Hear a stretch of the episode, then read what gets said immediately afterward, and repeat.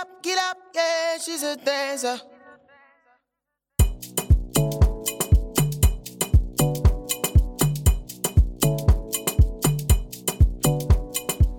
Wir sind's. Hallo und willkommen zurück nach einer Sommerpause zu Split, der Tanzpodcast. Wir freuen uns, dass es weitergeht. Wir haben die Zeit auf jeden Fall genutzt, einige schöne Sachen für euch vorbereitet, nette, sehr interessante Leute getroffen, die uns ja viele weitere Fragen beantwortet haben. Und das möchten wir natürlich gerne mit euch teilen. Und deshalb haben wir heute einen ganz besonderen Gast. Ja, und zwar ist es Eliza Zavirova. Ich hoffe, ich spreche es richtig aus. Ähm, die aus dem, die einen klassischen Hintergrund hat, tänzerisch. Und die mit uns ähm, gesprochen hat über Prävention, gesundes Training, Verletzungen und Gesundheit im Allgemeinen im Tanz. Wir haben dieses Interview auf Englisch geführt. Mhm, also genau, damit ihr vorbereitet seid. Und Wir wünschen euch ganz viel Spaß. Wir hoffen, dass auch dieses Thema wieder viel in euch anregt. Und diese ganze Anregung, die wollen wir auch nicht, dass ihr die irgendwie stoppt, sondern schreibt uns gerne. Wir können auch gerne Fragen an Sie weiterleiten, wenn es irgendwelche spezifischen Fragen Yes. sind. Genau, wir hoffen, es bringt euch ein Stück weiter in Richtung gesundes Training und Körperverständnis. Lasst euch berieseln. Wir hören uns danach. viel Spaß! Um,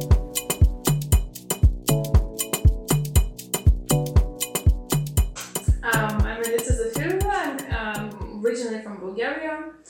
And um, so far, I've been a dancer, or I have identified myself as a dancer until now, ever since I'm six. And um, at the moment, I'm a dancer, dance scientist, dance teacher. Um, I founded a company dance uh, for dance health screenings, which is called Ballet Universe. I am also a fitness group and solo trainer, body awareness coach, manual therapist, and I do some photography on the side. yeah. How long have you been to Germany?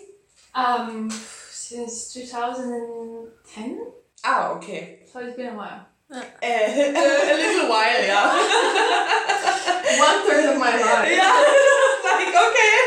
Um, it's been a journey though. Lived in the west, now in the east side, and then moved um, here. Huge difference though. Yeah. Also in dancing. It is. Also in stages like the theaters there. Um, I dance in Essen and Dortmund and Düsseldorf, and it's all different um, experience, different uh, Atmosphere. atmosphere and different audience, Yeah. um, different flair of the city and of what is produced on stage itself because of what people want to see on stage, what the audience requires. So you did a classical education? Um, yeah, so I did um eight year education at the National School of Dance in Bulgaria in Sofia. It's the only school in, on the Balkans, or the only professional school, which is not private, and supported by the state. And then um, I did some competitions, and then I got a scholarship for the Kirov. Um, the Kirov Academy of Ballet in Washington D.C. So Oh, wow. I was sent to the U.S. to study. How old And, were you there? Um, oh, I was like 17. Pretty And um, basically, this is when I left home, and it was very hard, and I was crying every day. Oh Um, well, it's a, it's young age. Teenager, like, But you would- lifetime. You were the only one going to the US, or were there other like people of your school going as well? yeah, no, I was the only one. I Yeah. was just. And did you speak English at that time? I thought I do. I thought I did. I had to speak to people and blink a couple of times and say, Can you repeat? yeah, it was funny. But then I bet you have learned. Yeah, it takes like it. one month to get in the flow, and of course, it's I mean, it's necessary. I was also studying literature, um, science, American history. Everything was in English. It was an experience, but actually, it brought me a lot. Um, and then um, I did lots of auditions there. I had some um, invitations for uh, apprentice, and this is one of the things with companies which um, very much like to have apprentice young dancers Yeah. who are not really getting paid, but have to do a lot of work. Not really getting What's apprentice? apprentice is like a practicant. Oh yeah. Yeah. Yeah. So they basically use you a lot. And don't have to value with money. No, I you are there and you're provided the opportunity to join professionals. you have the to honor learn to work with real dancers. Yeah. Um, And be thankful. yeah, absolutely. Until the last drop of sweat you lose on the floor. Um, and so I got, I don't know, I got there like a couple of offers, like in Colorado and in Boston and then in um, Alabama, but I just did not go anywhere. it was not very possible. I was um, not going to be able to support myself Yeah. and to um, then pursue start pursuing a career. So I spent one year in Bulgaria, and I danced with the National Opera there, and then um, I was spotted by a choreographer who was then living in Florida. So I went back to the States for another season. Um, there I danced in with tours. I danced all around the state of Florida. It was a very great experience. Um, and then I was spotted again by a different choreographer, and then I was invited to Germany to join the Aalto Ballet Theatre in Essen. So this is how my journey in Germany started. Yeah. And um, from there on, um, Dortmund, Düsseldorf, some companies like even the TV Ballet, um, the Deutsche Fernsehballett, some freelance work. I worked a little bit in Dresden, um, and then I came to Berlin. Um, are there any physical advantages that are good to have as a dancer? Like in your eyes? For example, turnout or good feet or. So with um, dance health screenings I do, I think I prove very much that every person is a different individual with different capacities, and as far as the individual is aware of what the body allows, the individual can really achieve what they want to achieve.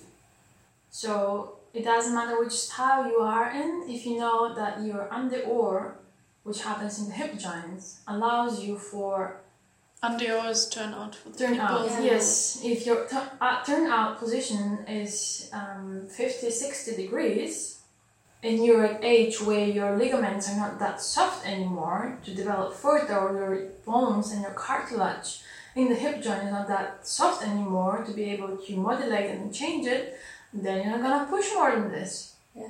I had an experience.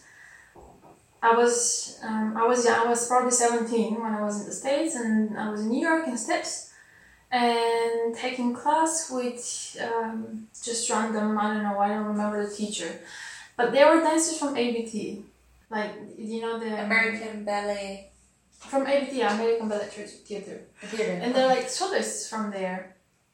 Um, like from Center Stage movie, if you remember. Ah, Three yeah, yeah. guys and girls. Yeah. And none of them trained in perfect turnout. They trained into in third position, so not perfect fifth, let's say. Yeah. In the middle, like in the center, and was just standing there with this implemented mind of a little ballerina. That you have to everything needs to be because this is what it is, and there's no other option. I was just shocked. You was like, shocked, How are like- these people Yeah. soloists of the biggest theater in the States? Yeah. And I was just out of my mind. I was just standing there observing them, and then when my turn came in center, whatever you know, whichever corner I was dancing, I was just like, no, this is the perfect thing. I'm gonna have to do it. I'm gonna have to.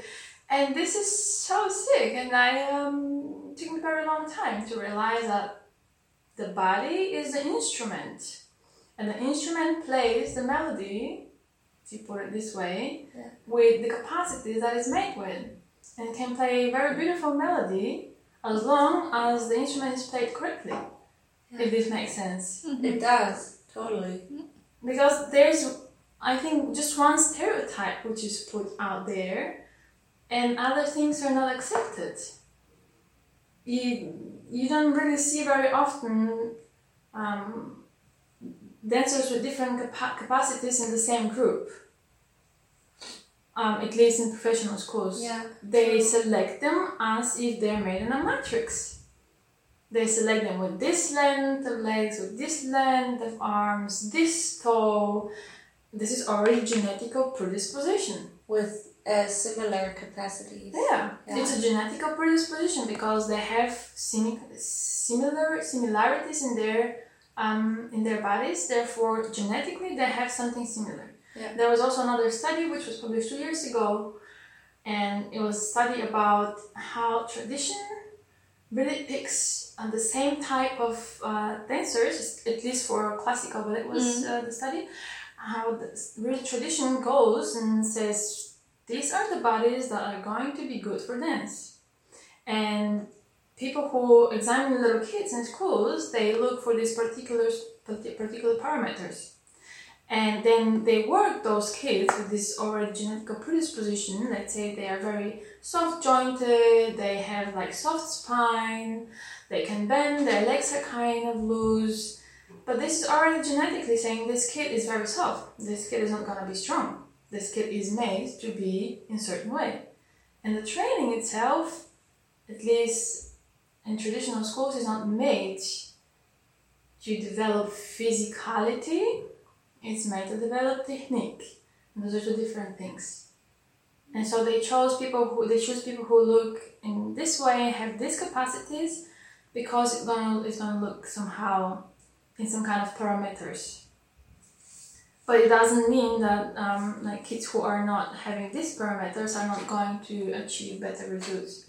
Because I have examples also like this with uh, kids in the Bulgarian school who were not accepted on the first go after the examination because of their physical capacities. They were then let in because um, a spot was free. Let's say, and this kid then became the best dancer in the country and is touring around the world with the top companies.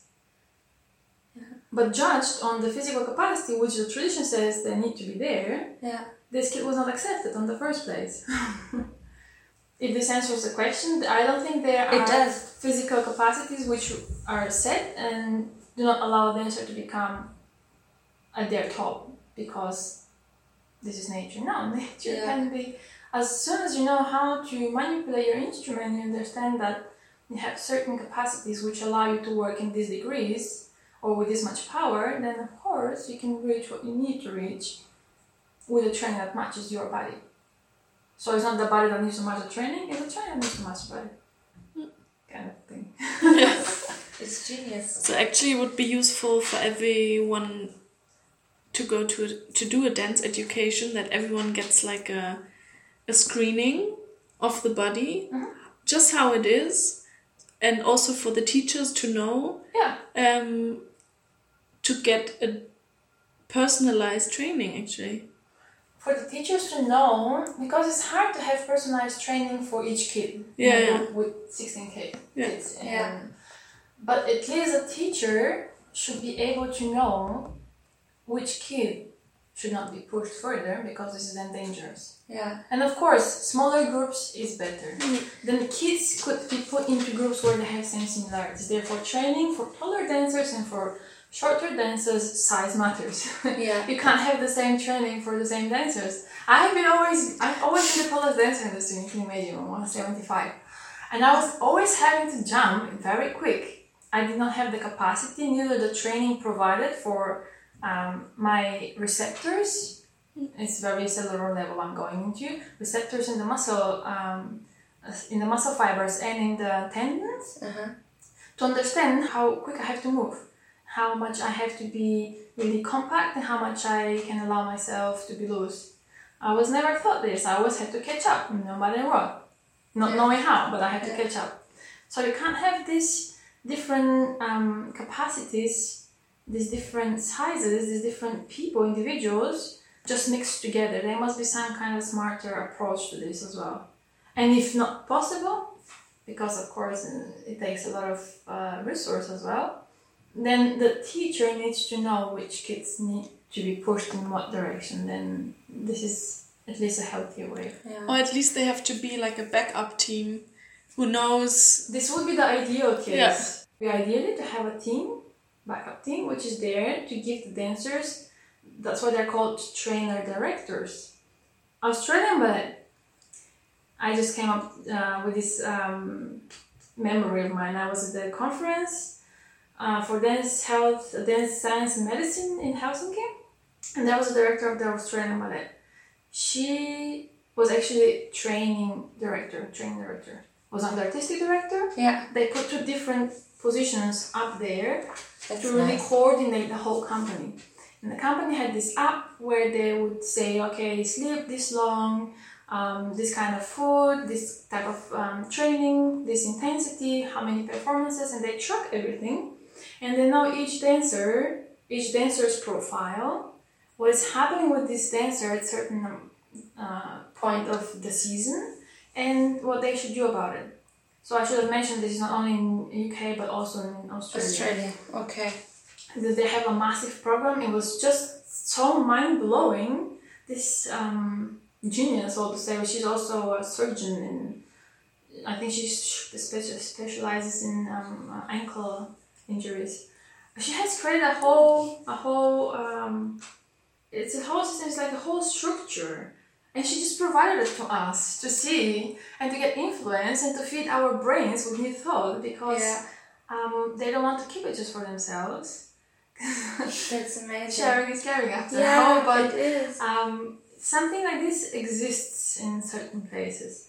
Um, It's just not popular enough yet, no, or somehow like it's it, it's not. It's just still fights with tradition, and uh, voices who are trying to spread this are not loud enough, or yeah. yeah.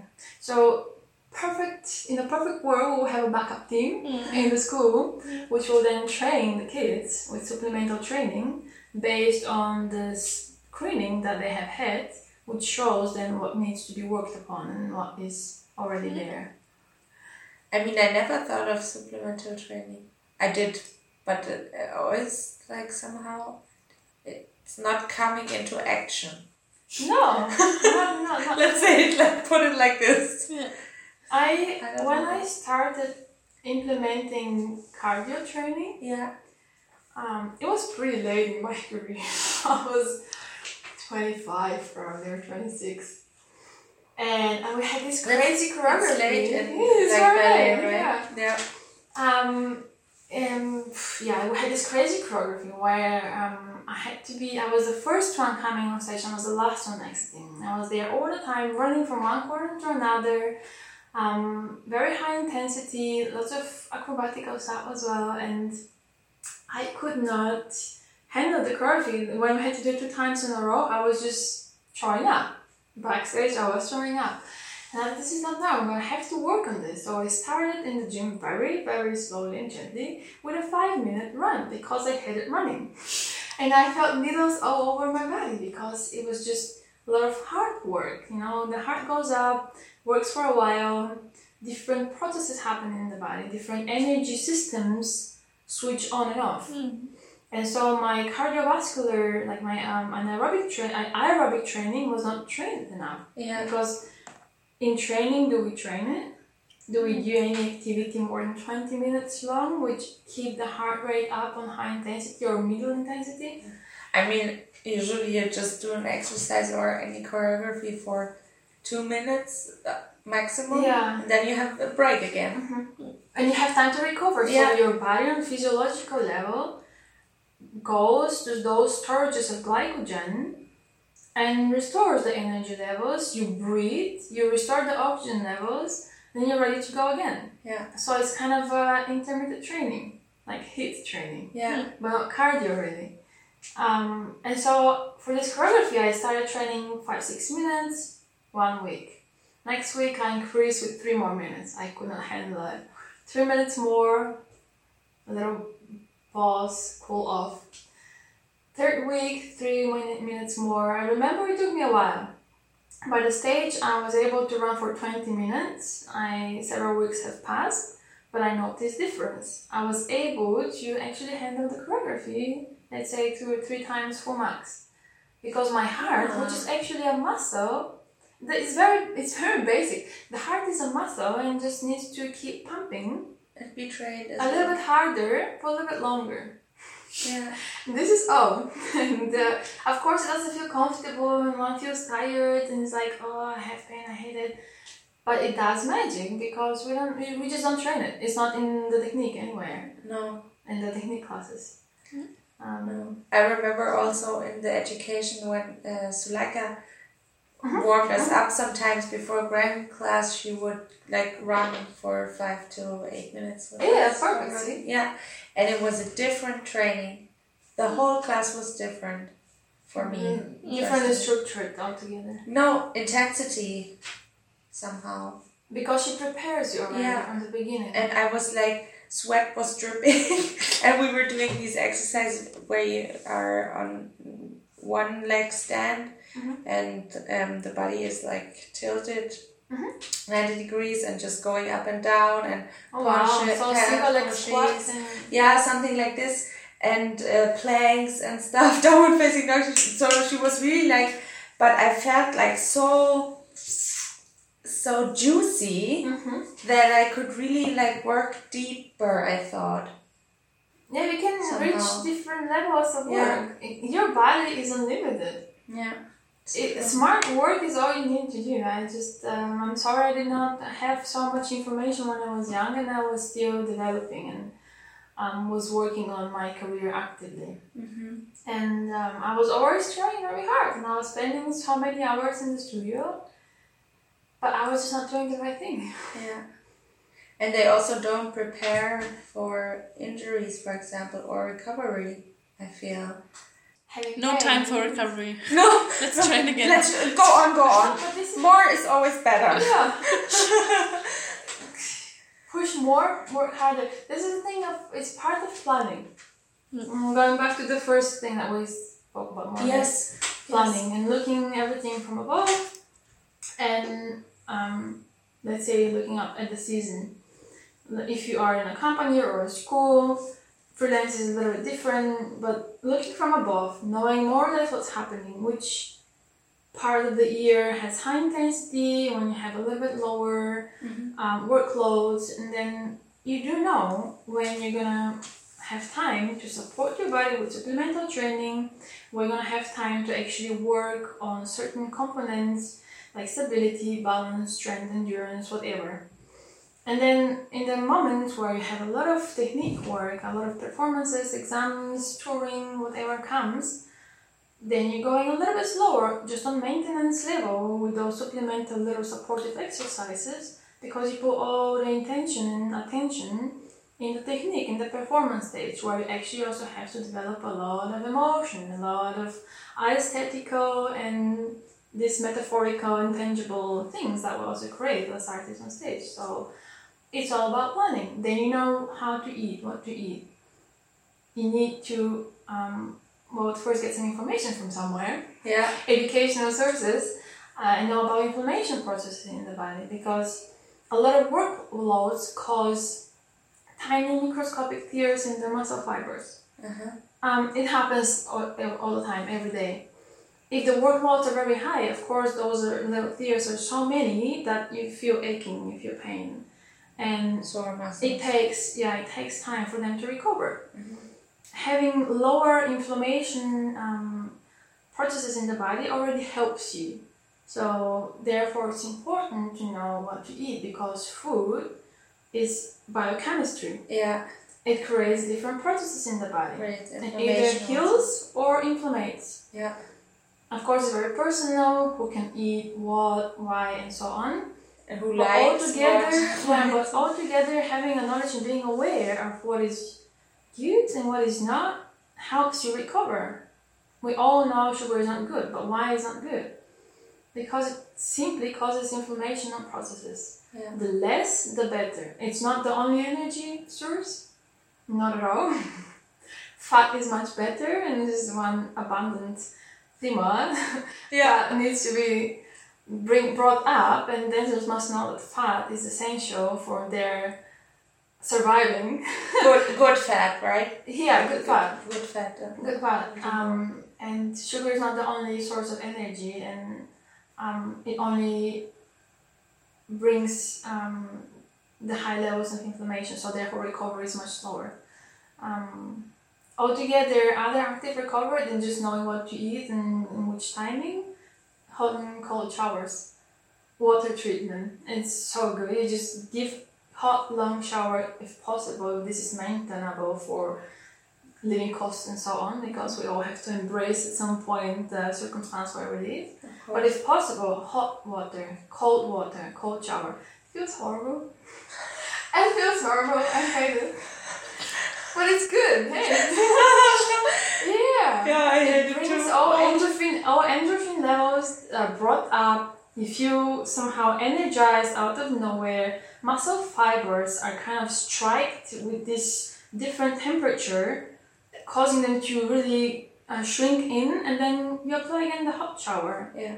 which is then releasing them gently again and helping them really go back to their normal state. Not overstretched, not over compressed or cramped, but just like in a normal state. Yeah. Very simple water treatment. Even my partner, he uh, reminded me to continue doing this because um, I really was emphasizing on um, sauna. And I just wanted to ask about sauna. Yeah, sauna and then cold pool or cold shower and then sauna or steam bath Yeah. because I had the opportunity to do this, it was very helpful for me. So if you have the opportunity, you uh, can also Oh, yeah. to sauna. Um, anything that heats up and um, goes deeply into the body because it also needs a little bit of time to see some impact. But then bringing the cold into the play is always very important because just releasing being all gooey. Yeah, yeah. um, so this is the active recovery. Water is just so simple. Um, and it's just so easy. Yeah, Other active recovery, I would say just self massage. The very simple techniques of releasing fiber, muscle fibers. uh-huh. Um, also, it takes a little bit of maybe an anatomy knowledge, which is also a topic which is not discussed in dance schools. And But I think like dancers are anyways interested in these like in physiques, you know, of the They're- body, they, they, they are, but I don't know if they get the. the right information. Yeah. It's true. we don't always, I think. Or they start to getting to know their body when they have injuries, and then they start to look it up, and then actually Yeah, and be the aware. prevention had to be done before. That's why it's uh, called supplemental training. It supplies a dancer with what they need to be Exactly. maintained in the good levels of work. Yes. Because work um, ratios and rest ratios always need to be in balance.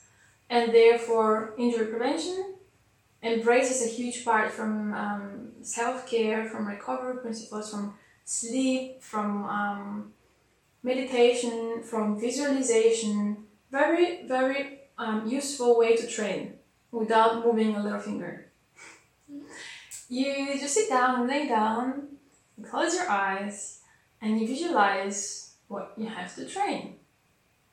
In a very precise manner, every little step, you just perform it in your mind. And this is all you need. You perform it in slow tempo, you perform it in a quick tempo, then you go with the music. You play the first tone, you start. Okay, maybe you gotta create this for yourself. You play the first tone, and there's a silence, you continue in the same tempo as you're supposed to dance with the music.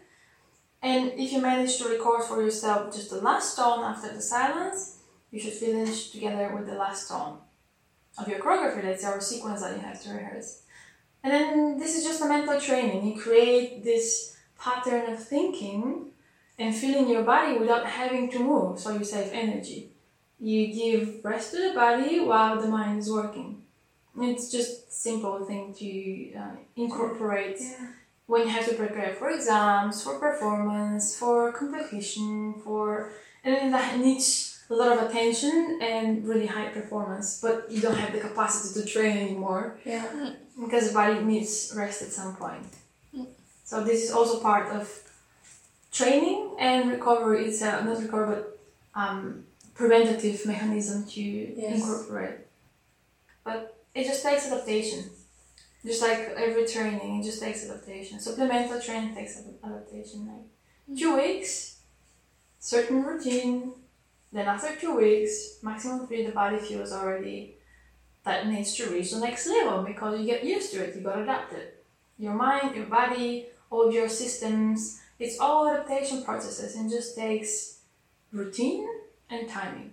But before this, before you create a routine and timing, you do planning. Yeah.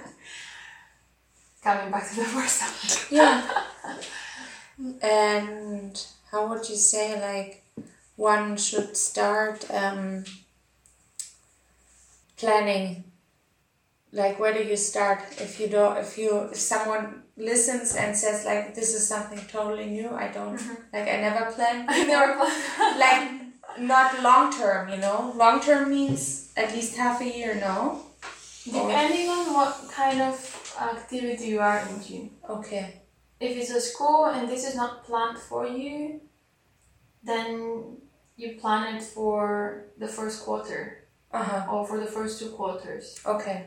So at least you can plan maybe how to eat or how to rest according to the workload. Um, if you're in a company and this is not planned for you, you do this and you sit down and look from above and you draw for yourself, let's say, a scale. And the beginning is quite slow, quite low, not too much intensity. Then you start with rehearsals. Maybe you're gonna have a first premiere. Then the scale goes up and up and up. So this is high intensity of work. How do I prepare myself for this high spot right there in advance? So when the high spot comes, I don't get burnout, I don't get um, stress fractures, I don't get overuse of my joints. So what could I do in the beginning phase? I start slow. Let's say just even before the season, I take some days, do something for my body to activate simple processes, simple muscle reaction and reactivation. And then if there are let's say six, eight weeks before the first performance, you plan it weekly and you put at least two times a week some kind of supplemental training. Yeah. Maybe some cardio, maybe some weight training. Then for the next two weeks you put three times a week. So you can plan for yourself how much energy you would like to exert in addition so that your body you still have to listen to your body. You can't just Yeah. plan in advance. Then Yeah, if it yeah. doesn't happen, no one has to do it. No, you have to still listen and say, okay, if this is too much, I'm gonna adjust. I'm not gonna quit, but I'm gonna adjust. But I will therefore prepare my body. And I think somehow for dancers it's all sometimes hard to know what is too much. Yeah. You know what I mean? I think you know what I mean. The more the better. yeah, exactly. So how do you how do you know this is that you are at a point where it's too much and you have to adapt? Then you have to go a step back Mm-hmm. from the workloads. From from too much From working, being tired. from being tired. So actually, And when not you energized. plan and you have your scale, Mm-hmm. you should actually have uh, to find like a middle thing and always kind of have to count.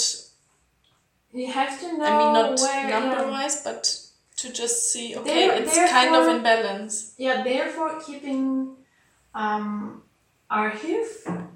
So if you're not starting for the first time and you have some archive of your training routines, and you somehow note for yourself From earlier, you mean? from and, yes from other stages, from earlier stages, from earlier training, from previous season. and you know, like, uh, I have been very tired at that point, or I have been very energized at the different one. Yeah, based on this, it's easier then to judge It is. and to predict more or less. Yeah. If you're starting for the first time, then it's a little more complicated. You just have to discover this for yourself. You start, you start, so you have to discover your capacities are, and uh, every all it takes is to try. Yeah. Be Not not setting not setting too high goals because um, it needs to be smart. Work smart, Smart. not hard makes sense in this um, situation where you do not know where to go, how far to go, how much to push. Therefore, you have to start um, really exploring the capacities of your own body. And if you have underestimated it, it's fine, you're safe. Then you can start building up on this. But at least you're starting.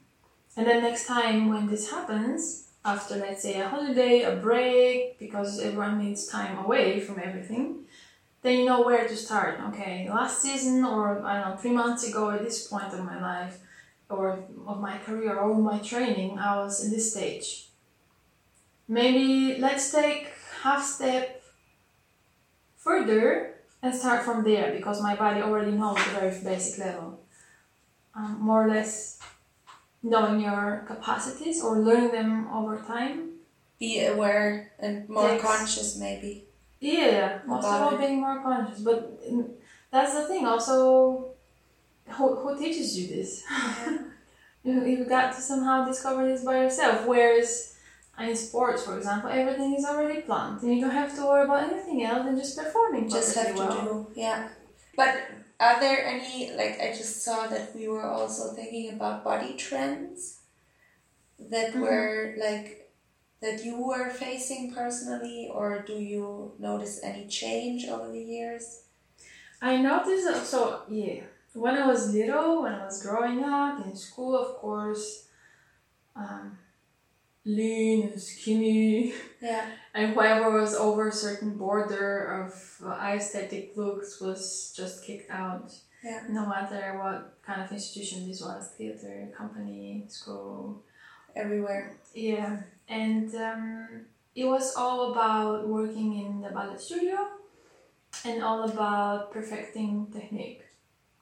Whereas um, in the past years, at least a little bit before I started the studies, um, I noticed that at least my interest spiked and I started searching and trying to explore what other dancers do.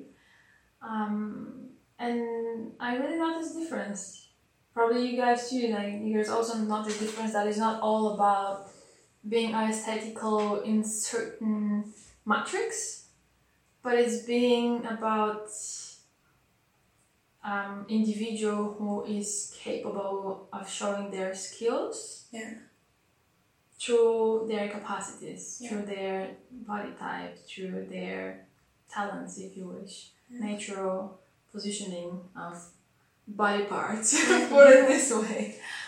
And then at some point, I don't know, it must have done, it must be connected with the development of dance science in the UK and Australia as well, where all those little movements of dancers in the gym doing different exercises which are somehow dance related started to pop out.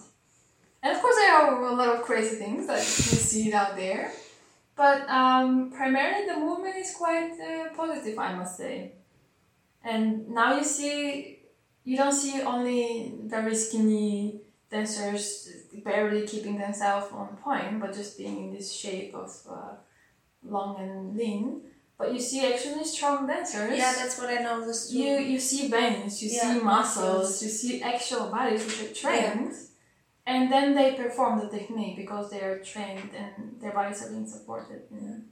somehow I feel also that it's a little bit influenced from um, society, also what is like trending in society, because I thought there was maybe the 90s or early 2000s where it was very trendy to be skinny and size zero. Now it's more like going into the healthy, fit lifestyle, travel and fitness thing, and like women more being more feminine, curvy. Yeah, it does have to do also with the development of um, research. And actually Ah, revealing to the scientific also. general to the general population what is actually healthy Same. Yeah. and what is not. Yeah. Um, and for science, it takes time. All researchers they need um, they need years. Some of them Yeah. because they are very broad. They have certain topics that are being examined, and it takes a lifetime sometimes to prove a theory that is either wrong or right. But just for the sake of the next generation, you gotta do it because then they will know, Yeah. and then they will be at least healthier or somehow in the step further. better direction. Yes. Hmm. But yeah, basically research. True. Research. The very first changes ha- started happening in 1960s, like long before we were born. Yeah. But with tiny little steps, mm-hmm. tiny little steps, and until now, it took very uh, many different waves up and down until we're at the point that we are now. Yeah. Do you notice difference between male and female, or is it same for both? I would say that the females start to catch up Mm-hmm. for um, their physicality, primarily. Yeah. Male, they always had to be. They always had Fit. to be support. Strong, They always have to be strong. Um, although I must criticize still the training in schools and that most of the male dancers get shoulder injuries because Yeah. they not train upper body uh, enough, at least they don't do enough weight training. Uh-huh. Where have you seen weight training studio in a school? No. It's just I ballet studios or How, how do they train their? This is the thing with a huge misconception in male training in schools. not responsible. And uh, yeah, why so many dancers have to quit in the middle of their education? So Yeah. why so many dancers have to quit because of injuries? It starts all from the very basic, and um, just things needs to be changed from the very From- beginning. Yeah, from the base. From the base, from the starting of their education, but for this to happen, the generation which is educating the dancers need to have the understanding. The, the knowledge. Yeah. Yeah.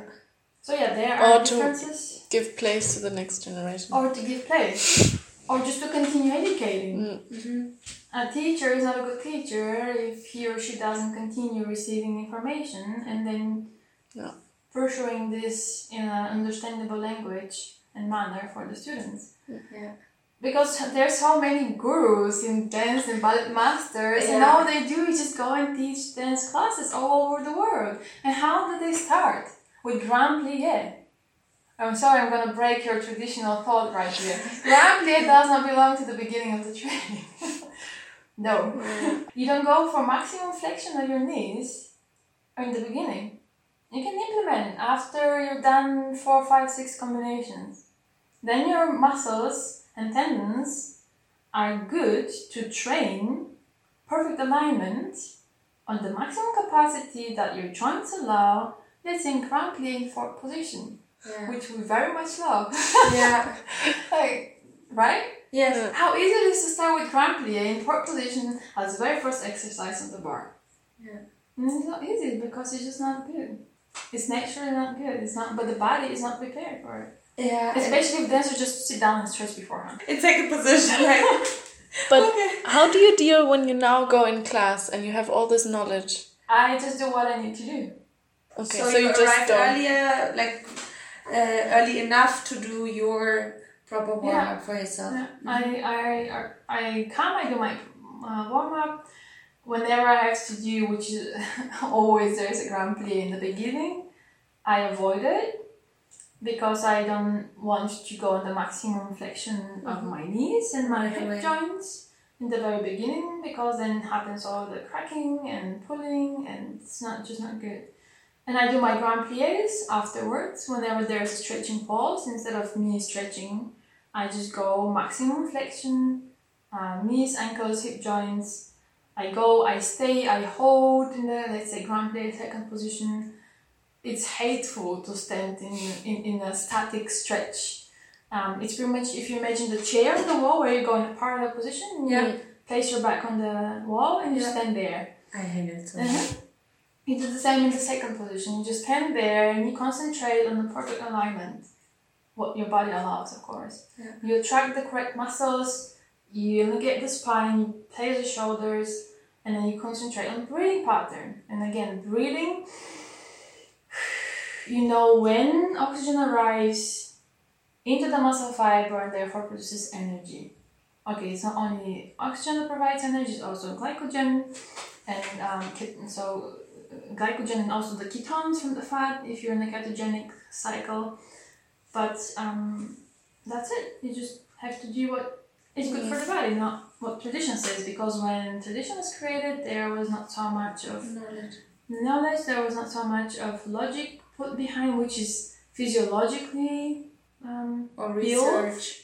Yeah. um, and therefore things need to be slightly changed. It's not like we say no to tradition. No, it's like it's the leading power, but it needs to be adjusted because the demands of players and dancers now are so much higher than they were before. If you just take a picture of Ekate of a ballerina,